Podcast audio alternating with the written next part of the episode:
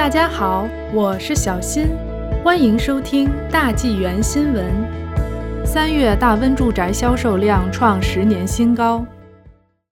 根据大温地产局最新公布的报告，三月该地区住宅销售量为五千七百零八套，比去年三月的两千五百二十四套增长了百分之一百二十六点一，超过十年来三月的平均销售水平的百分之七十二点二，创下历史纪录。大温地产局主席泰勒比加说：“三月份，整个地区的居民买房和上市量达到了前所未有的水平。这种活动的激增增加了价格上涨压力。我们开始看到，过去十二个月中，单户住宅和城镇屋的价格出现两位数的增长。远郊地区的销售增长尤为明显。”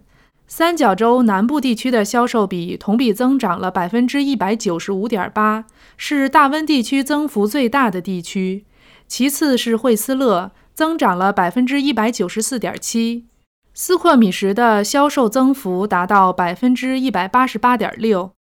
二零二一年三月，大温地区有八千两百八十七套独立屋、联排屋和公寓在 Multiple Listing Service R 挂牌上市。与二零二零年的三月四千四百三十六套房屋上市量相比，增长了百分之八十六点八，比二零二一年二月上市的五千零四十八套房屋增长了百分之六十四点二。大温地区目前在 MLSR 系统上挂牌出售的房屋总数为九千一百四十五套，比去年三月减少了百分之四点八。比二零二一年的二月增加了百分之九点四，低于十年来的三月挂牌量平均值百分之十八点六。比格指出，虽然上个月进入市场的房源数量创下了历史新高，但目前市场的需求量大，因此与去年相比，待售房屋的整体库存量有所减少。